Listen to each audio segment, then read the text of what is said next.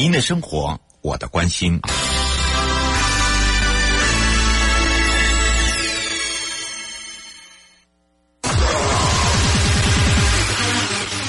继续为您导航的是领航员悠悠。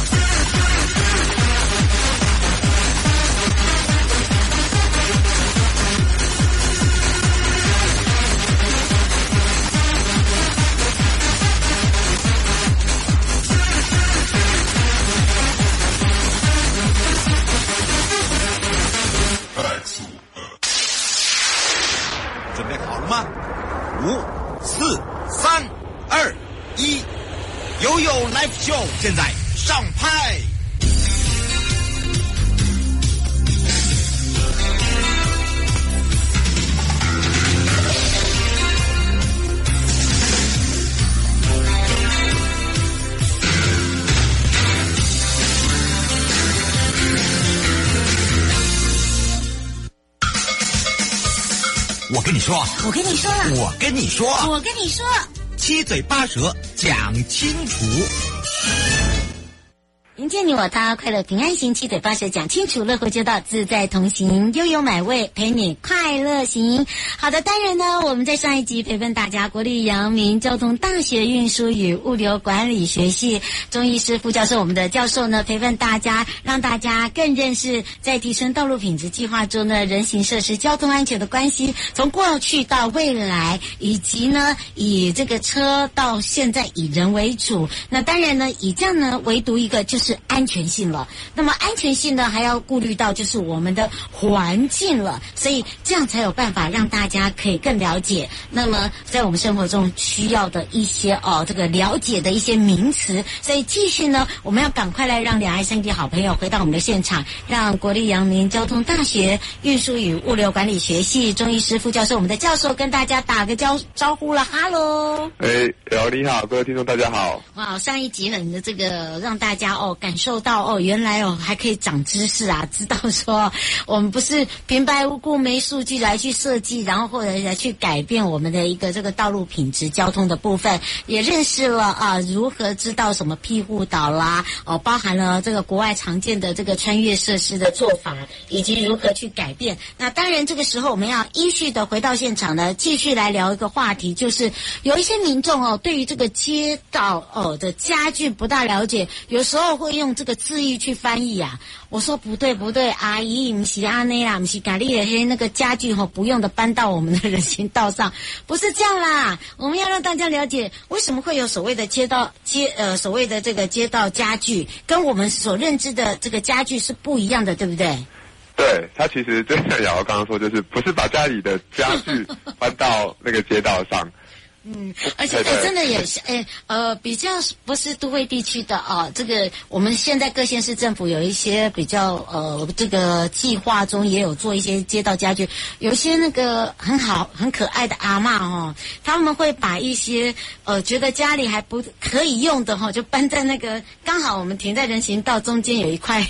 他就坐在那里小休息一下，继续走。我真的有看到哎，是，这可能要请这个教授告诉我们大家一下了。是是是，呃，可以请各位听众，就是可以设想一下，就是家里为什么要有家具？嗯、就是我们客厅可能会需要一张沙发，然后呃，可以让你坐着看电视，嗯，或者是我们的卧室里面要有床才可以睡觉嘛，哈、嗯。那我们街道要达到什么样的机能，就可能需要一些相关的一些家具或是一些配套措施，嗯。所以我们理想中的一个街道，可能是大家可以舒服走在上面，嗯，然后走累了可以休息。所以呃，并不是 搬到搬到搬到那个三三个三三角，有时候我们人行是交叉走嘛，呃，一定会有一个这个停留的这个呃空间，让我们的比较长者啦啊，或者是行行动速度比较慢的先停留一下，因为有时候是这个所谓的秒数不够嘛，对不对？对对，嗯，就是刚刚也有提到一个很重要，就是说我们的我们人行道设计上其实有一个名词叫有效宽度。嗯，这有效宽度其实整整个人行道的宽度扣掉一些障碍物啊，例如说变电箱，嗯，然后跟一些无效的边缘啊的小空间，然后甚至再扣掉一些街道家具的空间，那剩下的才是让行人流通的有效的宽度。那这个有效宽度的设计其实。跟呃，例如以英国来说，它可能是在不同的呃都市土地使用，它设计的那个宽度的那个大小不太一样。比如说在商业区，呃，可能要设宽一点，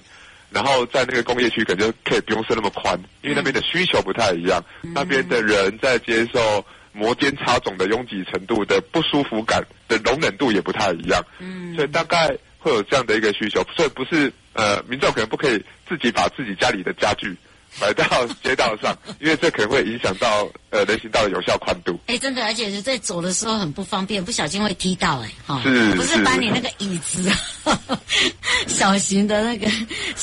这个所谓的这个应该是沙发座椅哦，其实其实不是这样啦，嗯嗯嗯是安内哦哈，所以一定要特别的注意一下哈，呃，而且呢，包含了还有人就说，哎，这个人行孔很奇怪哎哈，这个好像跟我们以前了解的人行孔摆设。的地方，哎，有时候不见了，哎，有时候在，哎，有时候哈、哦，为什么一定要摆在这里哦？我们真的要来请教授，让大家有一个概念哦。嗯，是这些这些孔盖，有时候是为了要呃，有一些地下的管线，嗯，或是一些管道，它可能要施工，它要挖掘，所以需要呃，有早期会有这些人形的孔盖。那现在其实呃，都下地了。对，台湾其实蛮就是。其实，在这个工程上，其实蛮先进，也参考国外一些先进的做法，尽量把这些人行孔盖下地。嗯，因为这些人行孔盖跟那个我们的柏油铺面的摩擦系数其实不太一样。嗯，所以大家可以想象一下，如果开车可能还好，但如果是骑两轮的，嗯，那你遇到一个摩擦系数突然改变的一个状况，嗯，那可能龙头就不稳了。哦，就左右摇晃一下，对不对？对。那如果遇到一些呃，可能。就是那个天气气候比较极端，尤其是现在哈，嗯，可能热的时候非常热，冷的时候非常冷。那个人形孔盖的那个呃材质热胀冷缩之下，可能会有一些不规则的边缘，那可能就会造成我们的一些轮胎的一些回那个磨损，或甚至是毁损，那其实都是蛮危险的啦哈。嗯，所以我们希望呃，用路人在整个道路上，在不管是行驶或者行走的时候，其实是比较。呃，平顺比较安全的，所以大概就会有这个相关的一些工程，让人孔盖可以。可以下地，嗯，是，但有时候呃没有办法下地的时候，还是会在平面，他会做一些设计啦。对，主要还是要提醒你这边有人孔、人形孔盖，好不好？对，好，并没有什么特别的含义，而包含了刚刚这个教授有讲到变电箱。好，大家会发现，哎，这呃以前有些人会计较，哎，我家为什么前面一定要有变电箱啊？所以我们常常会为了变电箱哦，这尤其是在地方，他们讲的等啊，都会有一些意见，对不对？对，因为大家对变电箱可能是属于所谓的邻避设施，嗯，所以他可能大家呃，它是人生呃民生必需用品，但是最好不要在我家的后院，对，对这样 影响我的生活，对，身体啊，对。是，那但虽然这些变电箱其实在整个制作上也都有做过相关的检测，应该是不会影响到这个大家的安全，对，嗯、但是在呃市容的美观上，或者是要呃让那个人行道上会变得更加的顺畅。所以其实各地方政府都有在编列相关的预算跟工程，嗯，希望能够把变电箱做一个处理啊。例如说，呃，变电箱如果呃中间有中央分隔岛，它所在的地方刚好那个路段中央中央分隔岛，它可以试着去把那个变电箱移到中央分隔岛，嗯，或者是旁边有呃公有地，它可以把这个变电箱移到公有地。那如果再不行的话，看会把这个变电箱转个方向，让它占据那个宽度比较，不要不要占据那么多，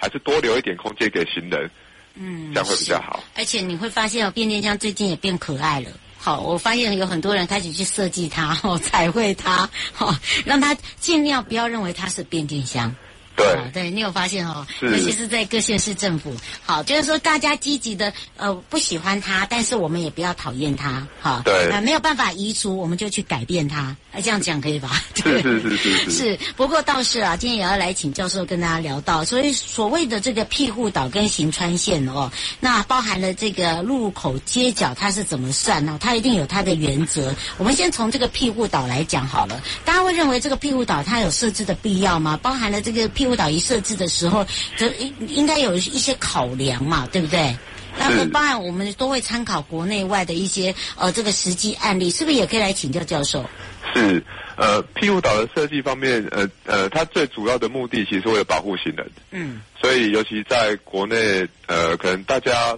的时间都蛮宝贵的状况之下。我们的呃呃呃，就是开车或骑车的这个朋友，可能在转向的时候可能没有那么注意，嗯、他可能就会侵占到行人行穿的一个动线。嗯，所以为了让呃行人在通过的时候，其实因为他是一个比较弱势的用路人，相对于车子是可能是你开车就是呃就是铁包肉嘛，哈。是。那我们行人其实完全铺路在整个道路环境上，嗯、所以为了保护我们这样这样的一个弱势用路人，其实透过庇护岛的设置，呃，可以达到部分这样的一个功效。那设计上基本上都是考虑一个就是车流量，嗯，如果那个车流量大，那可能就有设置庇护岛的一个呃需要需要。那另外一个就是道路的宽度要够，嗯，因为设置庇护岛，呃，它中间或是它想要设置的地方必须要有一定的宽度，嗯，因为呃人如果走到一半要停在那边的话，也很危险呢。对，要能够保护它，所以它有一定的宽度，尤其是呃我们的用路人不是只有一般的行人，嗯，还有坐。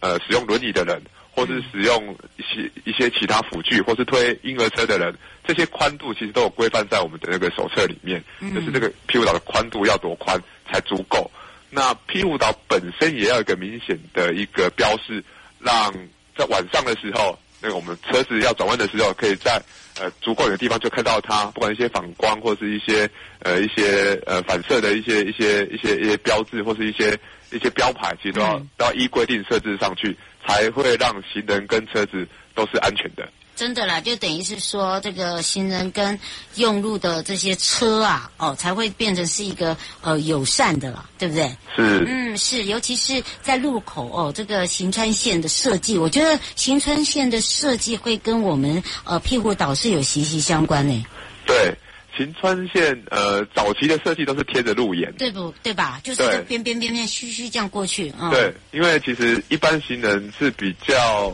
呃习惯走在人行道的外缘，就是比较靠近马路那一边，嗯、比较不会靠近建筑线这一边。嗯，对。那如果我们要设置一个庇护岛在一个路口的话，其实行川线其实就会跟着退缩。嗯，那以国内的环境而言，其实我们国内很多地方都有一个机车的。待停区就是我们在那个那个摩托车，我们要呃骑靠近路口的时候，其实前面有会会会画一个小方格嘛，哈，是。让机车可以停停停在那边，好，嗯、或者是我们有两段式左转的时候，其实我们的横向就有一个两段式左转的停车格，是。这些设计可能自然而然的就会让行穿线退缩。哦，是。对，所以其实我们呃台湾呃已经有蛮多的路口本身就具有一定的行穿线退缩的条件在那边，嗯，但是我们行山线退缩如果要有效的话，它退缩要有一定的距离，嗯，例如说我们行山线退缩可能是为了让转弯车在转弯的时候，它可以先转过来一点，是。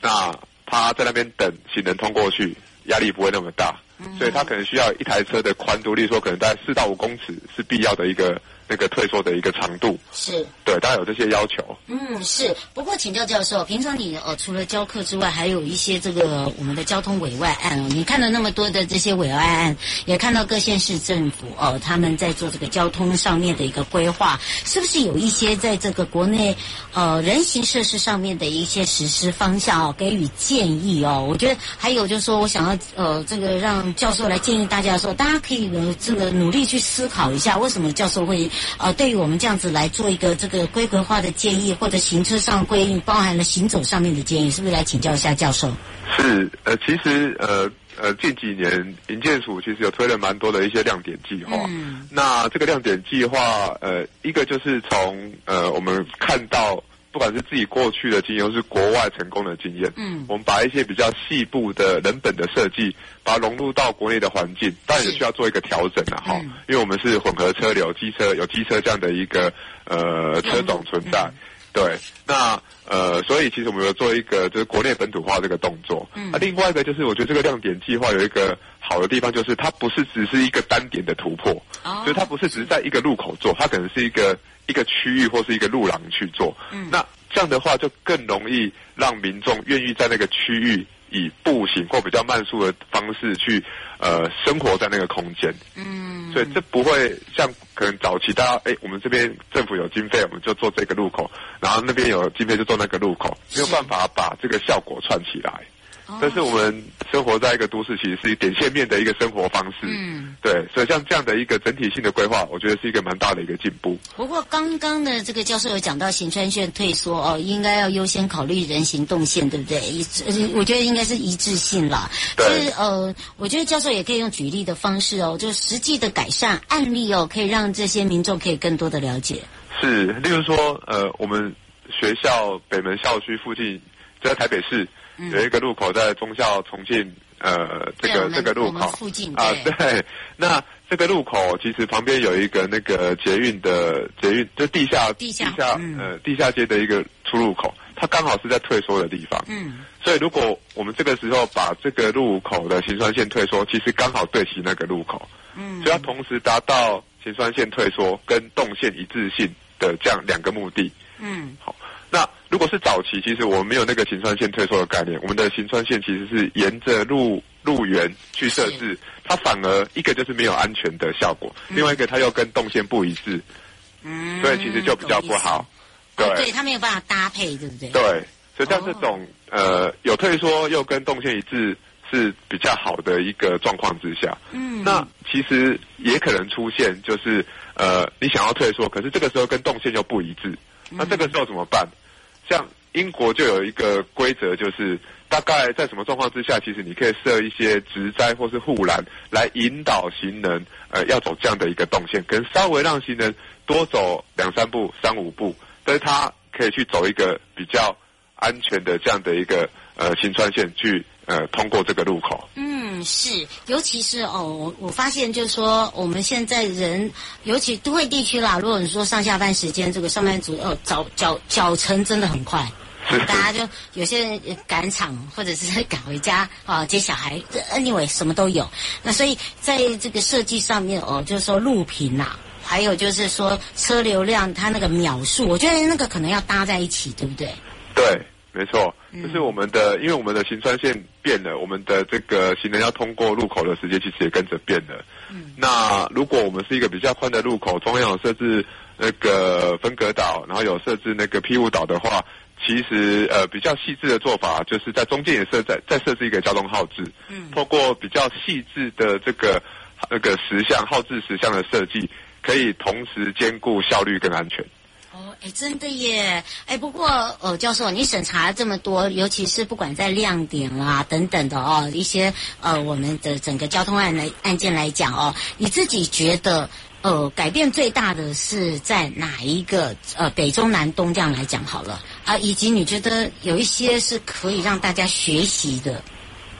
是，嗯，呃，有。以我知道的部分哈，其实像台北市在过去一两年就尝试在做这个行川线退缩，嗯，在某些地方有设置庇护岛，我觉得这是一个蛮大的一个一个进步。那在其他就是呃其他县市里面，其实如果有接受到那个前瞻计划的一些补助，嗯，那整个呃营建署的团队其实就会帮忙去一起去看这个路口。或是这个路段。不会自己好像就是闷着闷着葫芦自己不会不会不会、嗯、对，因为其实现在的概观念就一直在进步了，好像国外有所谓的 road safety auditing，就是道路安全的这样的一个呃集合这样的一个观念，审查对。呃审查这样的一个观念。嗯、那我们在做任何的道路工程或是交通工程的设计，其实都蛮需要。呃，有这方面专业的，不管是呃呃政府的官员，或是呃学者专家，对，嗯、来帮忙一起让这个地方变得更安全，嗯、然后更一致、更舒服。是，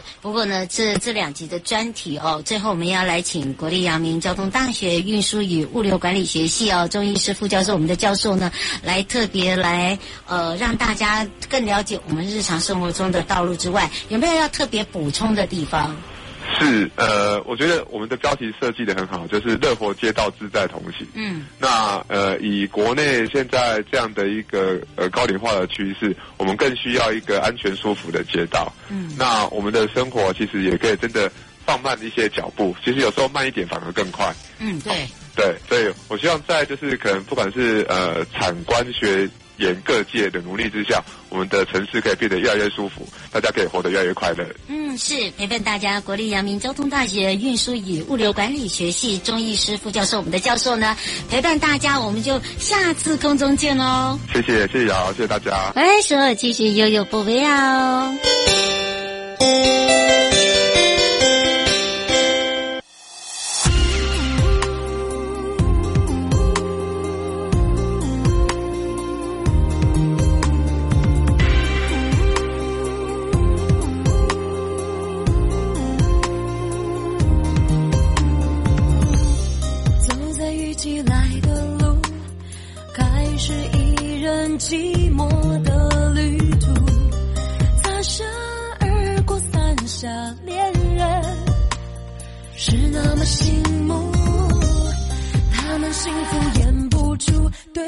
true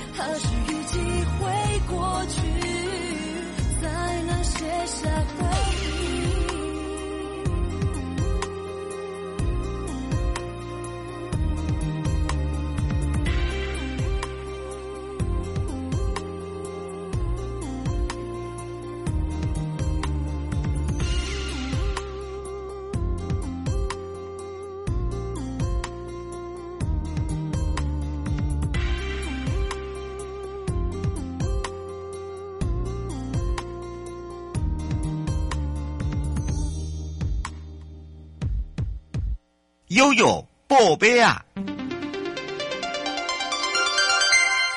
回到了悠悠宝贝啊，跟着悠悠来到了道路工程组，在新竹县的坚石乡，这是在呃这个景路至养老。联络道路改善工程呢，已经正式举行了呃这个典礼喽。由营建署副署长吴宏硕副署长呢，呃亲自来到现场。而这个工程总经费呢是新台币四千万元，中央依据了提升道路品质计划，补助了三千两百八十万元，地方负担了七百二十万元。而在一百一十一年的六月二十四号完成，也将整个善景路到养老联络道路交通路网做好。那副组长也特别讲，这个工程重点是改善了景路到养老这个路段，而总长是七千两百公尺，宽为四点二公尺，改善的面积是三万两千四百平方公尺。那么已提供了部落民众安全的通行道路。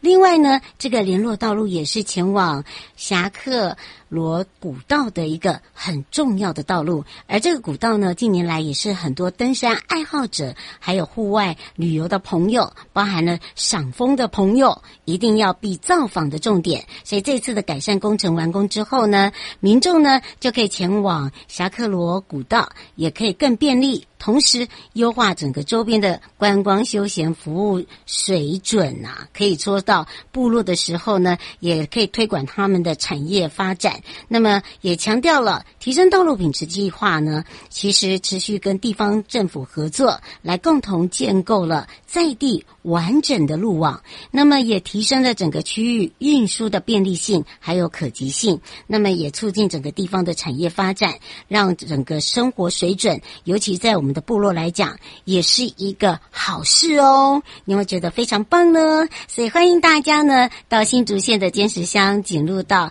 养老联络道路这一段呢，哇，